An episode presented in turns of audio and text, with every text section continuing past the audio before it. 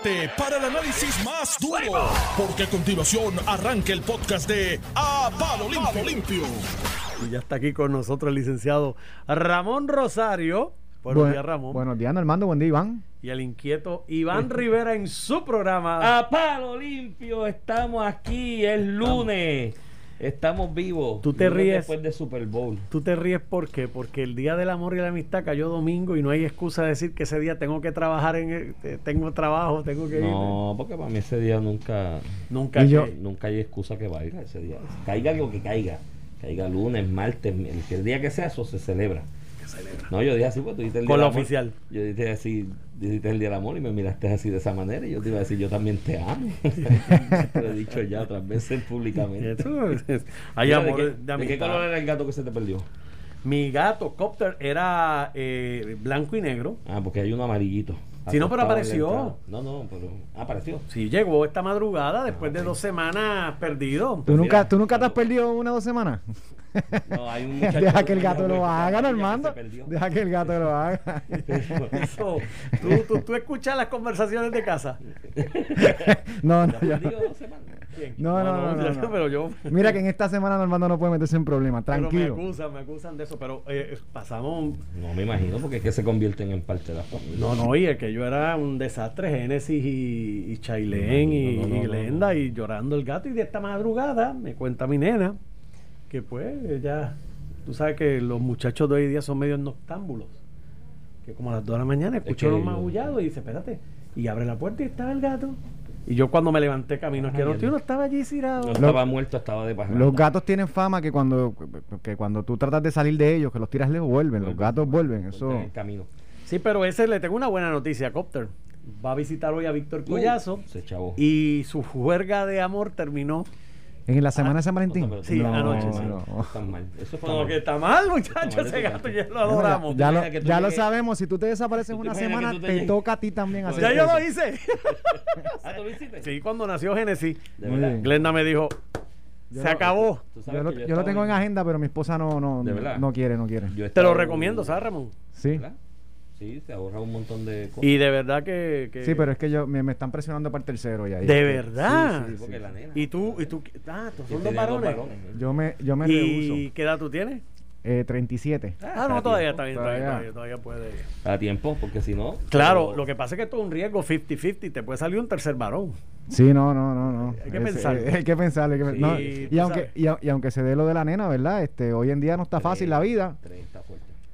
Te lo dice En alguien que, que, está, que, que crió seis. Seis, Ah, tú. seis, Anda, hermano. no. Tú estás, en el, tres y está fuerte, pero. tú estás en el siglo 50. Yo estoy al otro lado ya, mira. En la década de los Estoy saliendo 50. Literal. Sí, sí. Yo estoy saliendo de eso ya en un año. No, ya, Iván los tiene en Los universidad, dos- todos llevan hasta para la, para la época de Los, abuelo. dos- los dos que faltan de terminar allí Mayagüez. su, su carrera académica y por lo que me han dicho no van a estudios postsecundarios, van a irse a trabajar, pues ya están a punto de. Pues yo inicio mi etapa de abuelo este año, pero todavía tengo con Génesis con 11 años nada más, así que pues imagínate. Sí, sí. Ay, madre. Nada. Éxito Nada, ahí. eh, suerte con Mira, eso. Iván, Armando, ¿vieron el fútbol ayer? ¿Viste el Super Bowl? Qué porquería el Pero- intermedio. Oye, todo el mundo está hablando de eso. Mi, mi, mi esposa, Sí. mi esposa, mi esposa solamente habla de eso. de- de- lo- ella No habla del obviamente juego, lo ve. habla del No, no, no. Pero que show. realmente fue un espectáculo bastante flojo, ¿verdad? Este, si lo comparamos. Y pensaba que este año era como que más que se podían votar porque los artistas no tienen compromiso. O sea, pudieron haber hecho un junte espectacular porque están todos los artistas Hay menos- disponibles. Hay menos presupuesto también este año. No importa, Sí. pero están en ocio. Lo que dice Sí. Ramón que están en ocio. Sí, que la, la oferta y la demanda Sí, contra. regula el mercado. Séptima sortija para Brady. Sí, lo vi, lo vi, lo vi pre- pre- precisamente por eso. En 10 Super Bowl, 43 años. Yo, desde que los Washington Redskins dejaron de llamarse Redskins, pues no, Yo no, no yo- lo sigo. Pero a mitad de temporada comencé a, a seguir los Buccaneers por, por, por la historia de Brady. Claro, es que es espectacular. Yo no, yo no soy fanático del fútbol, pero obviamente. Pero tú eres estadista. Supone que todo estadista conlleva una, una de las son falacias. Yo, vida no- es ver- yo soy fanático de. Major League y NBA. Pero, pero obviamente cuando, cuando, cuando había fútbol al final, pues me, me gustaba siempre que ganaran los, los New England Patriots con Brady por la cuestión de los Boston. Ujú.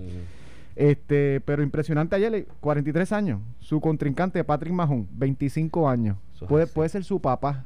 Literalmente, fisiológicamente hablando. Tenía como- 6 años cuando Brady. tenía 18 años cuando nació Mahon, eh, Tom Brady. Una cosa impresionante. Este, y pues, este, pasará a los anaqueles de la historia. Pues mira, eh, sí, y muy buena hora por él. eh, creo que fue, digo, de hecho, aparte de que fue el MVP también del Super Bowl, porque él, Por él quinta dirigió vez. el juego, él dirigió el juego. Por quinta se vez. echó encima, se echó el juego encima con el brazo y la puntería, tiene una gran precisión y una, un gran control. Eh, Mahón y anoche, bendito, la noche fue duró como mil horas. Porque su línea nunca lo defendió, estuvo toda la noche corriendo, Cogiendo cantazos. evitando los cantazos y cogiendo cantazos. Eh, un gran partido y en buena hora por ellos. Vamos a ver qué pasa el año que viene, si ese equipo puede mantenerse. Oye, y era la primera vez, qué pena que estaba lo del COVID, porque es la primera vez en la historia del Super Bowl, porque eso se sortea el estadio lo sede antes, Que que el coincide. equipo local juega en el Super Bowl. Que uno de los equipos juega en, en- en su estadio para el Super Bowl. Sí, estaba, sí. estaba empacadito a pesar de lo del COVID, ¿no? Había Tenía, menos- tenía muchos cartones. Yo cuando te fijas en las imágenes, no estaba tan empaquetado. La imagen eh, parecía que estaba lleno, Sí, pero había mucho, muchos cartones. Muchos cartones. de los cartones hubo, Había mucha gente. Hubo mucha gente. Estaba ahí encima. Joe Biden dio un mensaje al principio. Por poco se le olvida el nombre de, Ay, Dios de mío. los equipos. Pero dio un mensaje. ¿Tú te imaginas que hubiese sido Tron el que diera el mensaje? Felicitando por el Super Bowl. Rápido le caían arriba. Mira qué irresponsable promoviendo el COVID. Eso- que la gente se contagie. Tienes un punto, hay dos varas. Eh, Hay dos varas. Aquí también pasa lo mismo. Mira, hoy por la mañana Normando Valentín le hizo una entrevista al presidente de la Cámara, Rafael Tatito Hernández. Le escuché. Este, muy buena, este, Tatito estuvo por aquí en los estudios, así que le dieron media hora, este, y, y creo que tocó muchos temas importantes, Iván, que merecen discutir. Lo primero que Tatito reconoce que la estadidad a nivel de Washington se está moviendo, y él dice fuerte, y que el Partido Popular tiene que abusarse y empezar a hacer un plan común para evitar, ¿verdad?, que, que eso ocurra desde su punto de vista. Pero más, más allá de eso, de ese reconocimiento, ¿verdad? Ya que hay mucha gente y analistas que dicen eh, que en Puerto Rico los, los americanos no, nos van a- no nos van a dar la, la nunca. Tienes no solamente a Tatito Hernández, eh, Eduardo Batia, que con sus vínculos y su conocimiento de Washington DC fue director de la oficina de Puerto Rico en DC, PRA, mejor conocida como PRAFA por sus siglas en inglés. También había dicho lo mismo, que la estadidad, que el, el tema de la estadidad se va a discutir en este, este cuatrienio por el Congreso de los Estados Unidos. Pero Tatito dice que el Partido Popular, cuando le, Normando lo, lo acorrala un poquito con lo de las definiciones y qué persigue ideológicamente a nivel de estatus el Partido Popular, dice algo interesantísimo que es parte de lo que yo le critico al Partido Popular. La clásica de que aquí, aquí caben todos, estadistas, independentistas, libre asocianistas, Estado libre asociado como está ahora. Y yo creo que por eso precisamente es que el Partido Popular ha, partido, ha perdido relevancia. La realidad es que el gran problema de Puerto Rico, o el problema fundamental que toca casi los demás problemas que tiene Puerto Rico es su problema del estatus, al, al punto de que la Junta de Supervisión Fiscal está en Puerto Rico imponiendo cosas antidemocráticas, precisamente por las deficiencias del Estado Libre Asociado.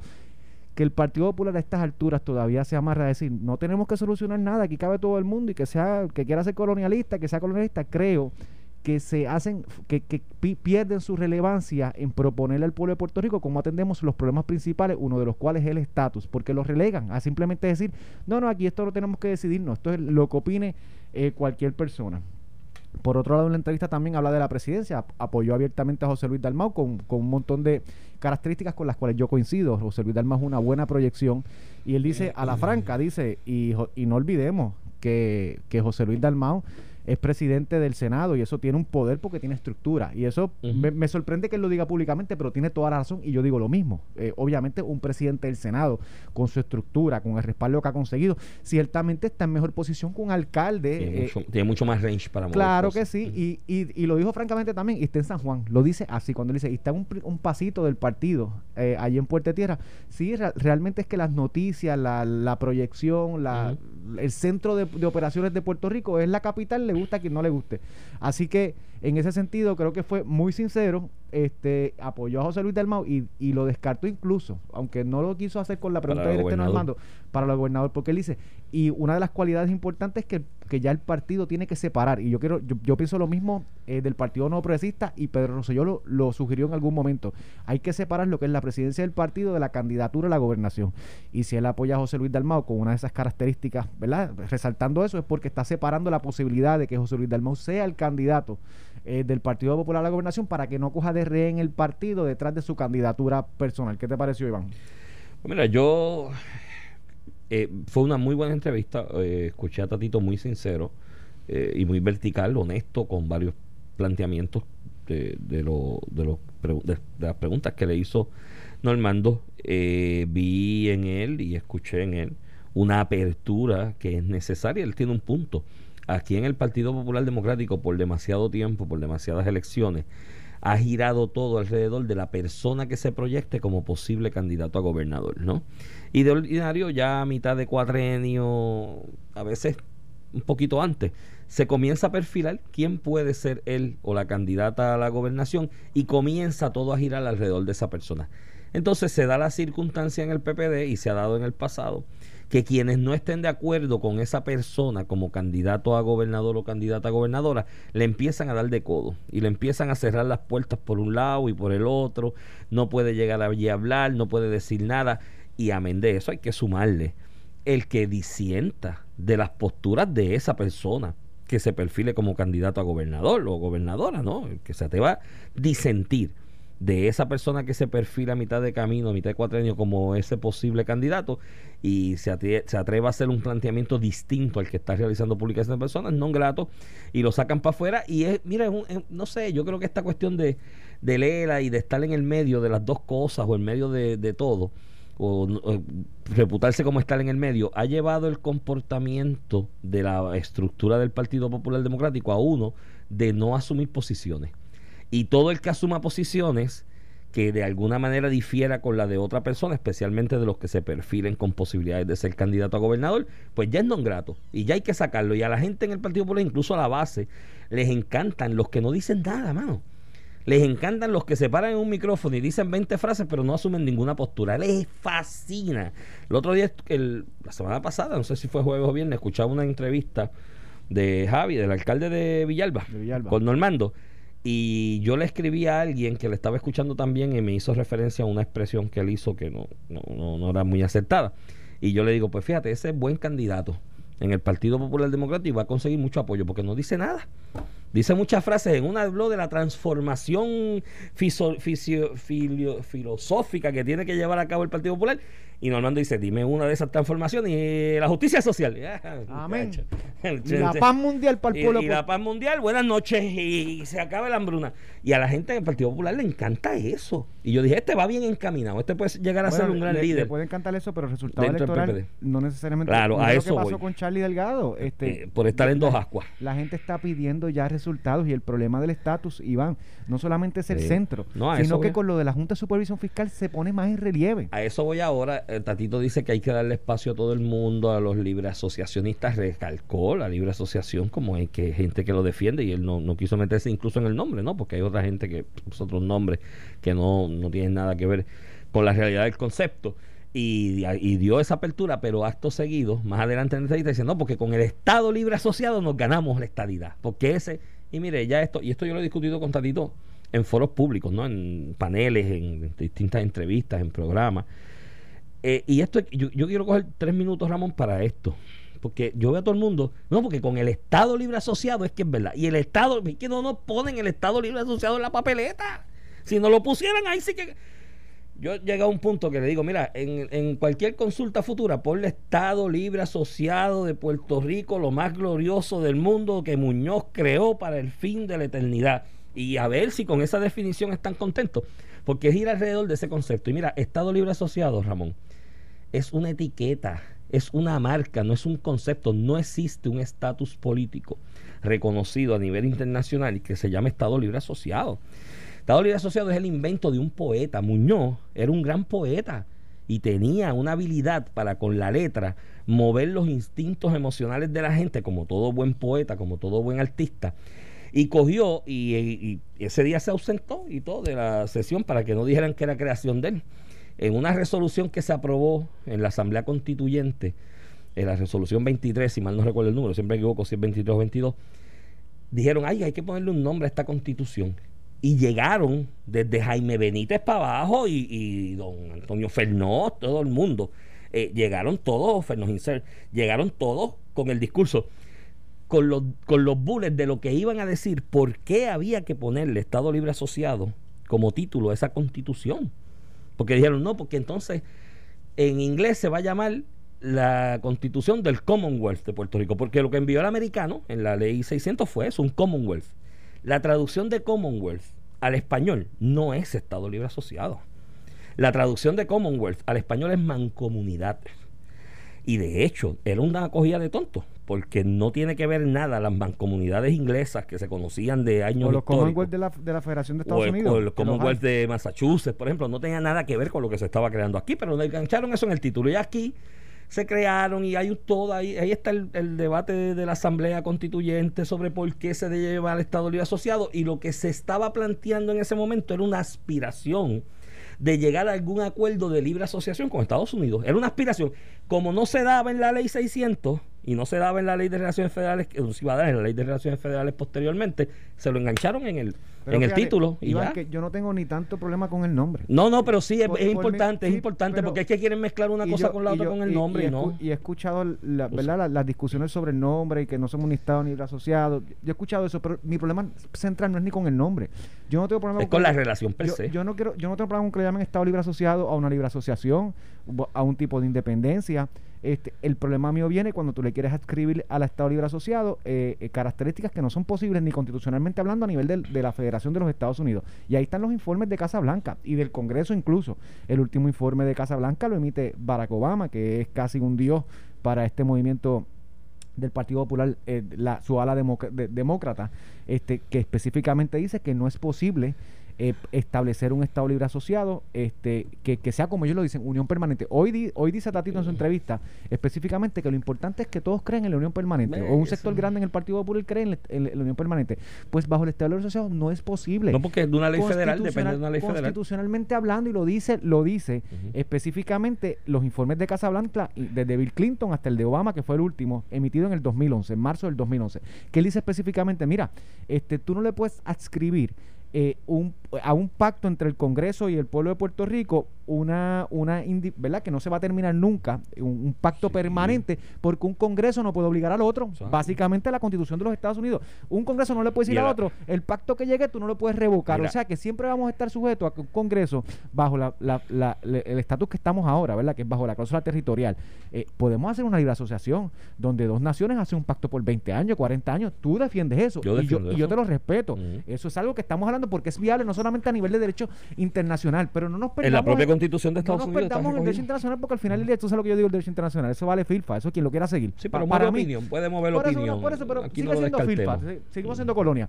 Lo importante es que a nivel de Estados Unidos, que la constitución de ellos permita la relación y no la permite, pues vamos a, si queremos resolver Mira, el problema, vamos a hablar de cosas concretas que puedan eh, resolver el problema. efecto, y para resumirlo a el Estado Libre Asociado, lo que se le llama aquí Estado Libre Asociado, ¿no? que es la relación esta eh, entre Puerto Rico y Estados Unidos, que el americano le llama Commonwealth, y eso es lo que dicen los documentos históricos, y le llama así. Donde único yo he visto que le han llamado Free Associated State es un informe de Naciones Unidas que mandó una vez para el Consejo de Derechos Humanos de Estados Unidos porque se curó en salud y estaban curándose en salud ahí de, unos señalamientos. Pero lo que conocemos hoy, la relación de Puerto Rico y Estados Unidos, es así de sencilla, Ramón. Está recogida bajo la cláusula territorial de la Constitución de los Estados Unidos. Y esa cláusula es una cláusula de administración de bienes, de real estate.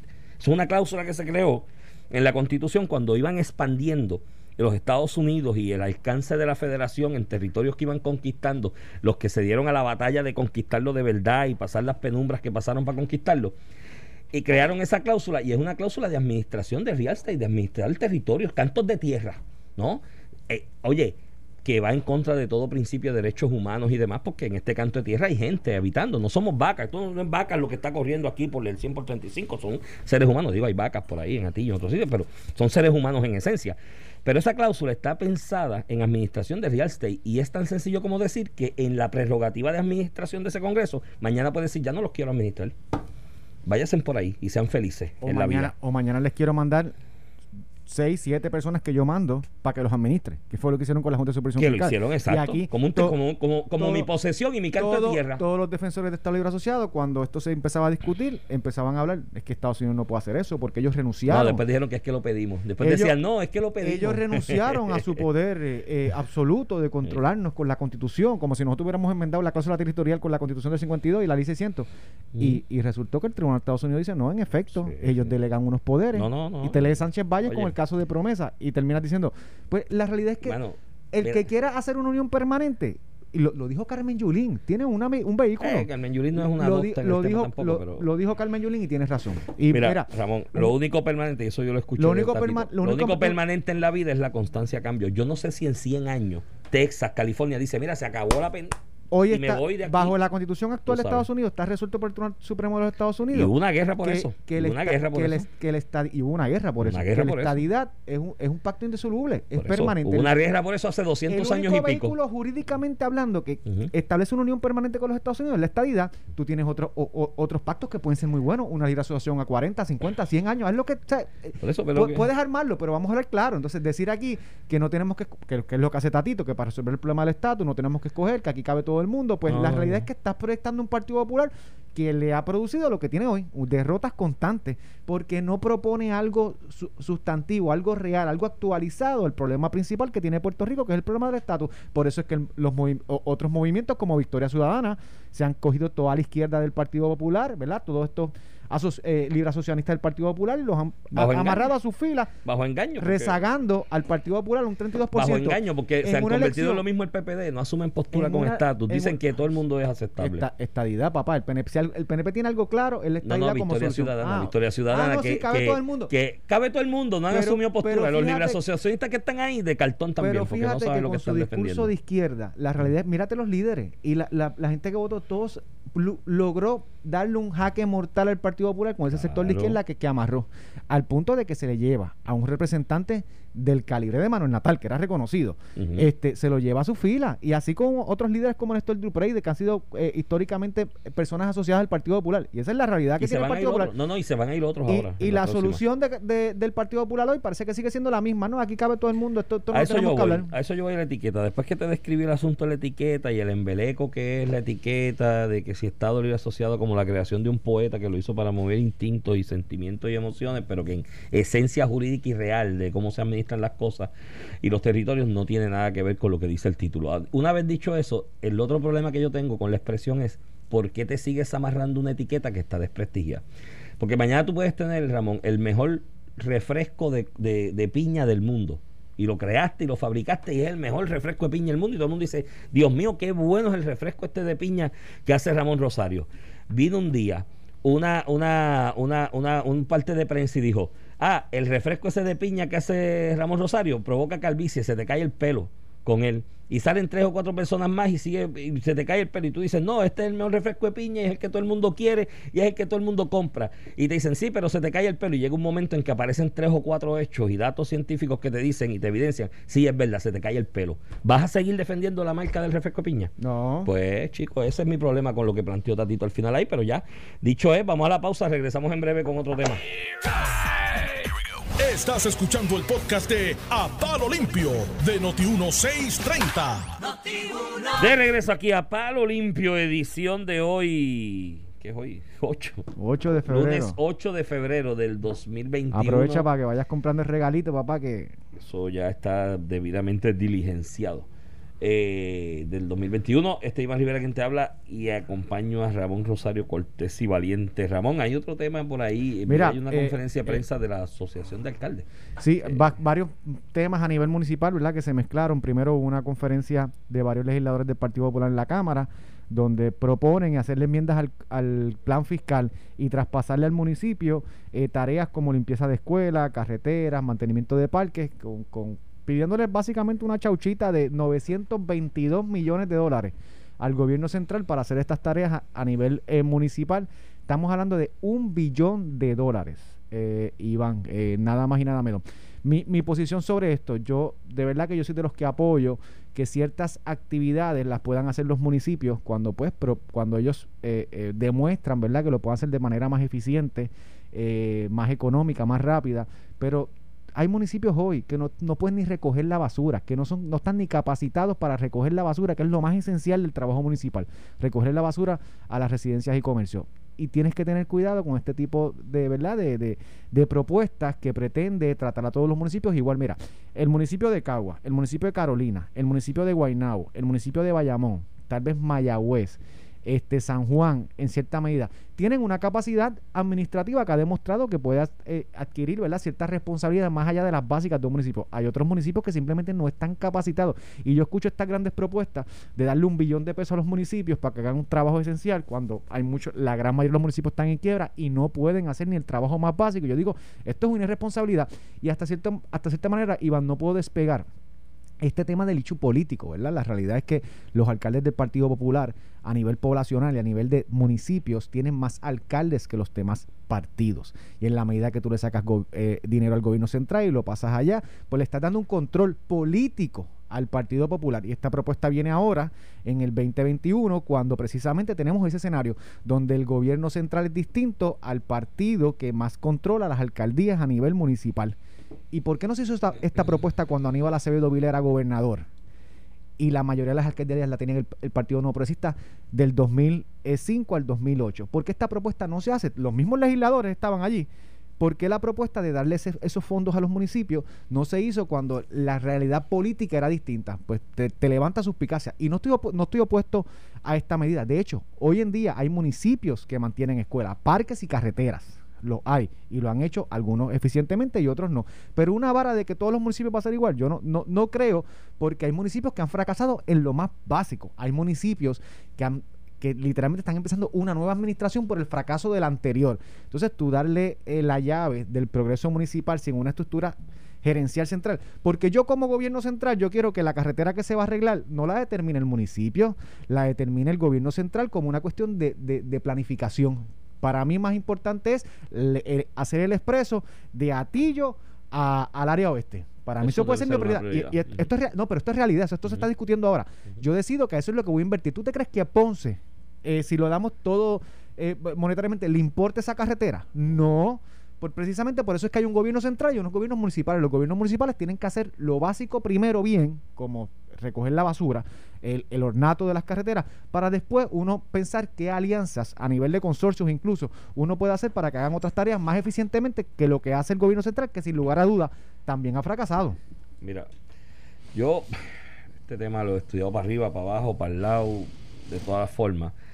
Es a ver cómo lo explico sin herir sensibilidades, pero que se entienda los alcaldes en Puerto Rico y los residentes de cada, uno de los municipios que componen Puerto Rico, ¿no?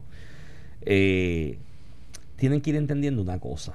Tienen que ir entendiendo por qué su pueblo se creó como municipio en un momento histórico. Casi todos los municipios aquí llevan, hay de 500 años, de 400, de 300, de 200. Estamos hablando de siglos atrás que se creó ese pueblo, se creó ese municipio.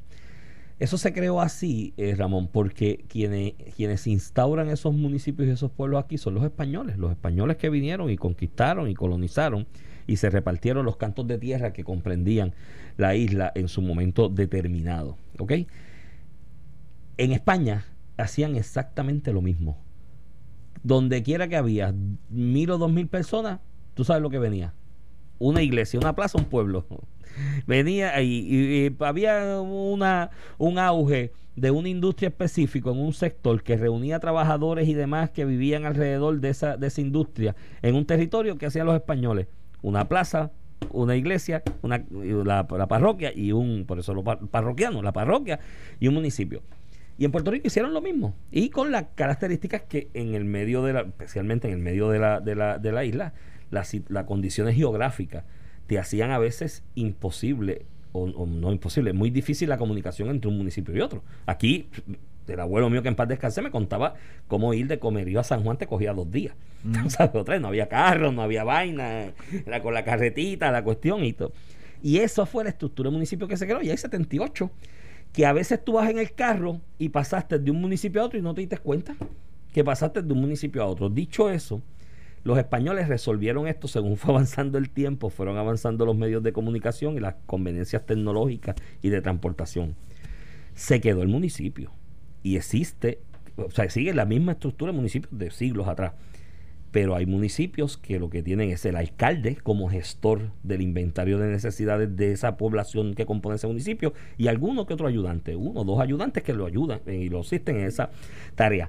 Pero la administración presupuestaria la chequera, la administración de las compras, la administración de la designación de personal y recursos humanos para atender esas necesidades de ese municipio, ¿dónde están? En otra estructura administrativa más coherente que los recoge a todos y tienes economías en escala en las compras, tienes más control del recurso humano. Aquí no tan solo nos hemos negado a ir avanzando en esa realidad histórica, sino que creamos una ley de municipios autónomos en el 91 que ahora es código municipal, pero es básicamente lo mismo, unos cambios. Entonces lo que hicimos fue que las deficiencias del gobierno central administrativas, que tiene sus deficiencias y le hemos hablado y hay que corregirlas y pues falta como que voluntad siempre cada cuatrenio, esas deficiencias las multiplicamos por 78.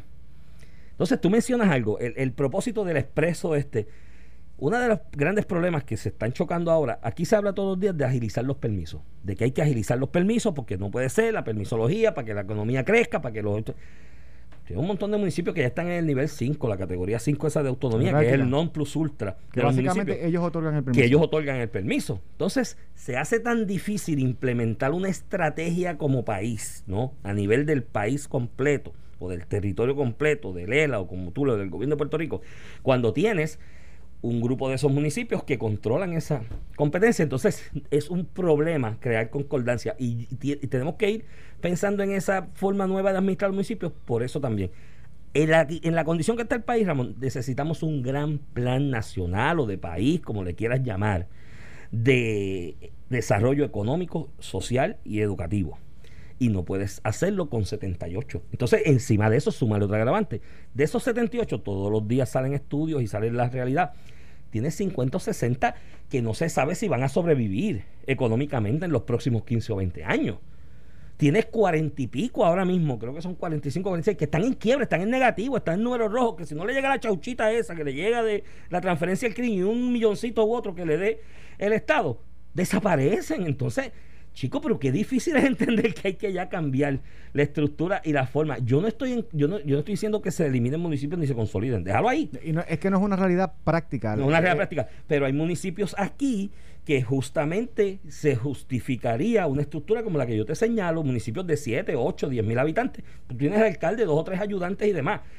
Que son los que propulsan recoger el inventario de necesidades de ese pueblo y llevarlo a los que controlan la chequera, a los que controlan la, política pública de mi estado. Y dice, mira, mi pueblo necesita esto, dámelo. Y, pero todo el mundo quiere tener su chequera, todo el mundo quiere tener su director de finanzas, todo el mundo quiere tener su propia cuenta, todo el mundo quiere tener su director de recursos humanos, todo el mundo quiere tener su director de obras públicas, todo el mundo quiere su director de irrigación y deportes. Mi hermano, para para una realidad geográfica que tú puedes tener, pues te voy a dar el ejemplo de donde yo me crié, Aguabuena, Sidra, Comerío y Calley, que están ahí. Con la rápido que tú llegas de un sitio a otro, que en 20 minutos yo estaba de Comerío a Calley, por ejemplo, desde mi barrio, tú puedes tener una estructura administrativa que todas esas competencias las tengas en, una, en un núcleo central y vas a llevar la necesidad. Tienes que tener uno en cada entonces no quiere, hermano, y ya es hora de que vaya a tener eso. Se acabó el pan de piquito ya. Mira, Iván, una, una mezcla de lo que es lo práctico, ¿verdad? Ya la realidad es que hay, una, hay un problema de identidad, ¿verdad? Y tienes que dejarlo ahí. Eso a, mí, a mí háblame de consolidar hasta que me digas que me vas a consolidar el Vega Baja. No, no, no, no, yo no creo en eso. No, es una realidad práctica. Pero lo que tú dices a nivel funcional, precisamente, eh, es el sistema de county, de, county. de, condado. Eh, por, por dar un ejemplo básico, ¿cuántas policías municipales nosotros tenemos? distinta, con distintas, distintas administraciones. Aquí hay policías municipales, eh, policías municipales que tienen ocho policías, siete policías. no, hace sentido. Al una, mira, es un servicio que tal vez se puede hacer a nivel regional. El recogido de basura, si tú lo contratas a nivel regional por una cuestión básica de economías de escala, vas a reducir el costo. Pero aquí hay un poder político de, de, base. El mismo que está pidiendo que le pasen un billón de pesos a los municipios para que 78 eh, eh, estructuras administrativas controlen ese dinero. Y se va a ir por el pa, mismo que se han ido. y para hablarlo claro, aquí de lo que estamos hablando es que eh, va a haber una resistencia. Y hubo una resistencia cuando Ricardo Rosselló propuso los counties y los condados.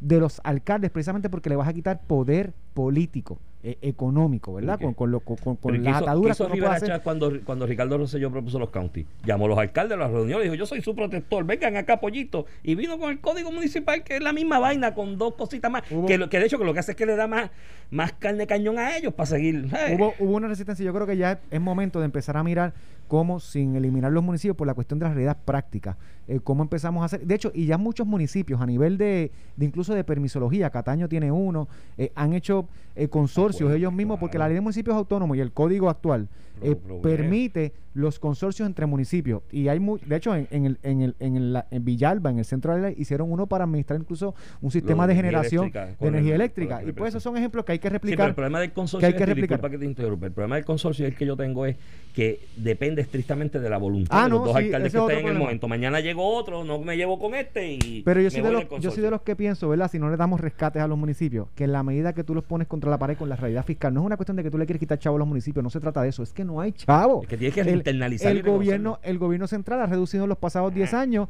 cerca del 25% de sus gastos Mira. operacionales. Los municipios tienen que hacer lo mismo y en la medida que se vean que no pueden dar los servicios básicos, van a tener que buscar ayuda. Amén de que si tú los organizas en, en una estructura administrativa regional que componga X cantidad de pueblos, teniendo en cuenta población, del potencial de desarrollo económico y demás, estás creando una serie de entidades jurídicas que cuando tú sumas los ingresos de todas en el, en el global, de cada una de esas regiones, del CRIM, de las patentes, del IBU municipal, de la otra vaina que cobren, de las multitas y las vainas, cuando tú sumas en el, en el macro una región de 7, 8 municipios y sumas esa cantidad de dinero que recoge, esa nueva entidad jurídica podría tener hasta posibilidades de ir a mercado a coger unos chavitos para desarrollo de infraestructura para esa región a largo y, y a mediano y largo plazo, con, facturando o, o de alguna manera garantizándolo con ese recaudo. O sea, tienes tanto potencial, pero chicos, nadie quiere soltar la chequera, que es la, a la larga la, Natu- el- la- la Iván, discordia. Naturaleza humana. Tú Sí, pero ya tenemos que ir poder, moviendo. Los no, españoles lo tuvieron que aceptar, los argentinos lo tuvieron que aceptar, los chilenos lo tuvieron que aceptar, porque todos estos países,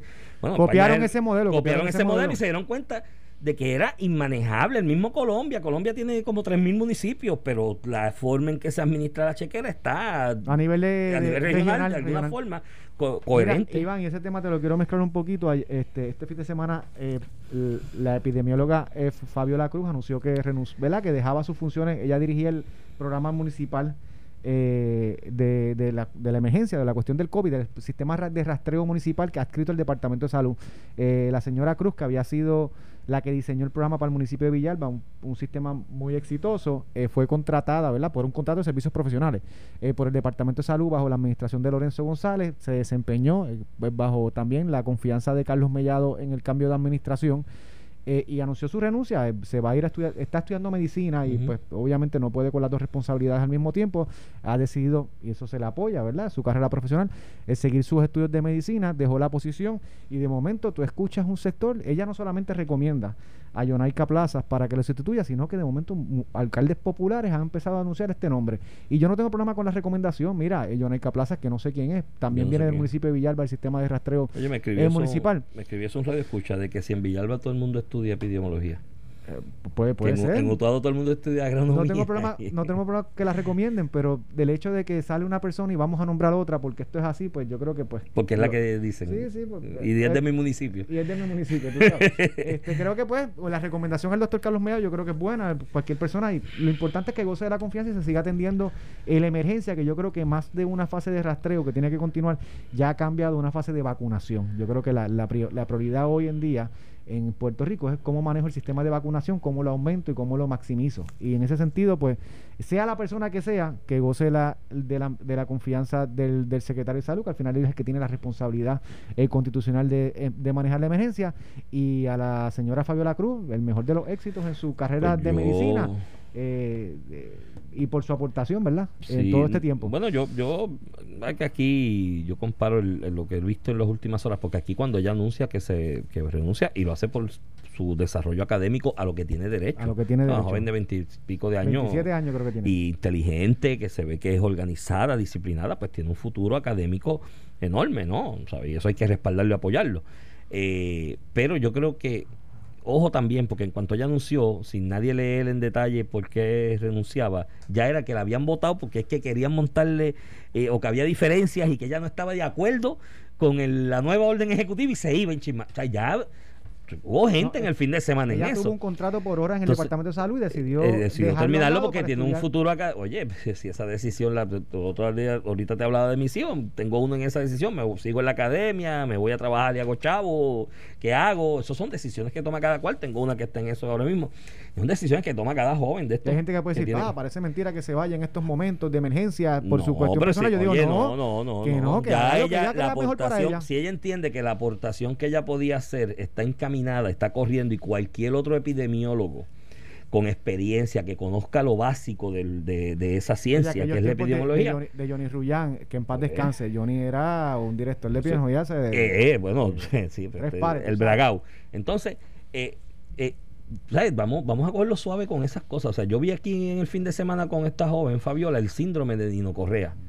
Que es como, si no es una Nino, no es nadie. eh. No puede ser nadie. Si no es Nino, no es nadie. Entonces, Mira. gente que hay que enmendar la ley para. Mire, mi hermano, no. Hay profesionales competentes que tienen su derrotero de vida en una dirección y eh, los planes del gobierno van en otra. Y usted tiene que dejarlos ir y que Yo- se desarrollen. Se le agradece la aportación. Yo creo que lo importante de, de esta joven es que dio cara y como epidemióloga y, y- y conocedora de esa ciencia, le pudo explicar al país en un momento de incertidumbre unas cosas que el gobierno no le sabía explicar porque la realidad es que es una.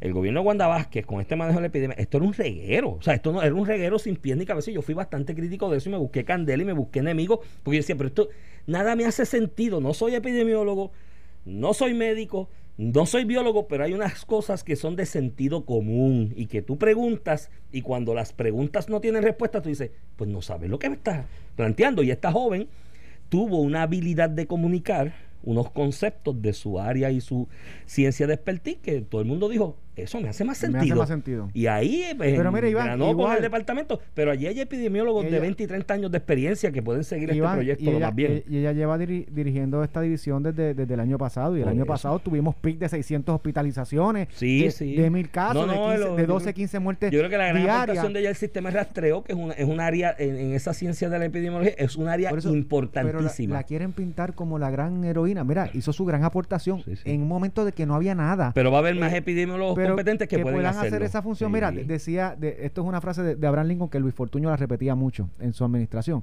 El, el cementerio está lleno de personas indispensables y el mundo continúa. Este, tú sabes, pues Sí. ella decidió una decisión personal de estudiar, a lo que se le aplaude y tiene derecho. Hay que buscar una persona que pueda continuar el sistema de rastreo teniendo presente que lo primordial en esta etapa, tal vez el año pasado no, pero en esta etapa es la fase de vacunación y cómo maximizamos las vacunas que llegan y el sistema de y vacunación que estamos suave y suave siempre con las teorías de conspiración porque aquí hay personas y lamentablemente dentro de ellos periodistas porque leí en redes Sí, sociales sí, de rápido empezaron y la votaron. o Sí, no, no, no, no, elaboraron Se una teoría de conspiración completa de que es que la votaron porque había diferencias, porque la orden es...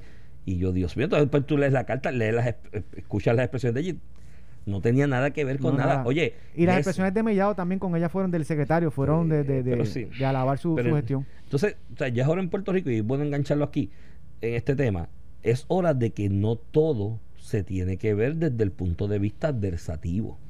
O sea, tú no puedes vivir así, no puedes manejar un país así, no puedes ser ente social, ser social así. El otro día a mí me, me criticó alguien porque yo dije aquí contigo que iba a votar en la, de- la cuestión esta que ustedes tienen de delegados en mayo para estar ¡Ah! ¿Pero cómo la- va a ser? Sí, la- elección especial para escoger delegados que van a cabildear por la estadidad. Y me cayeron arriba. ¿Pero qué no? Porque tú no eres estadista y no puedes decir eso. Y yo, ¿por qué no? Yo soy libre asociacionista. Cuando se estableció el referéndum de estadidad sí o no, o el plebiscito estadidad sí o no, yo dije, mira, estas son mis razones para votar no. Y las enumeré. Hay una columna ahí en el periódico y lo dije aquí por mi micrófono, lo he dicho, me entrevistaron en otro lugar y lo dije. Estas son mis seis, siete razones, ¿por qué no? ¿No? Entonces vi a la gente que se oponía a la estadidad menospreciar la posibilidad de triunfo de la estadidad y lo que pudiese hacer el gobierno entrante con ese con esa elección, diciendo, es que allá no le van a hacer caso, es que allá no esto, ay, eso es un chiste, hay que votar el chavo yo. No, yo tengo unas razones de por qué no, incluso las procesales. Y dije que no, voté, ganó el sí, pues tienen un mandato para hacer, y es un mandato mayoritario. Yo respeto la democracia, y aunque no soy estadista, voy a ir a votar y después escoger delegado, y vayan y hagan la gestión, y que tenga el fruto que tenga. Ah, mientras el fruto que tenga o no tenga, yo sigo pregonando y adelantando lo mío, porque si al final del camino la, la, la cerrada de puerta es tan grande en la cara de esta idea que digan, ¿qué vamos a hacer? Pues yo tengo la mía Mira, aquí. Iván, y este, Vengan año, acá. y este año terminamos las elecciones ahora en noviembre, pero este año va a ser agitado a nivel eleccionario. Tenemos el 16 de mayo la, la elección que tú estabas mencionando ahora para elegir los delegados congresionales que apoyarán la estadidad. Este, y el 21 de marzo hay primaria de pueblo en el PNP para Mañana la llenar la cogemos, vacante. Porque se nos acabó el tiempo. Vamos a cogerlo mañana. Hay Mañana como, discutimos. como siete candidatos. Hay un montón de gente desempleada en este Hay país. tres Todo el mundo principales quiere- y dos o tres Todo el mundo quiere ser legislador. Nos, con eso nos despedimos y seguimos mañana aquí. No se pierdan sin miedo. Esto fue el podcast de A, A- Palo Limpio de Noti1630. Dale play a tu podcast favorito a través de Apple Podcasts, Spotify, Google Podcasts, Stitcher y notiuno.com.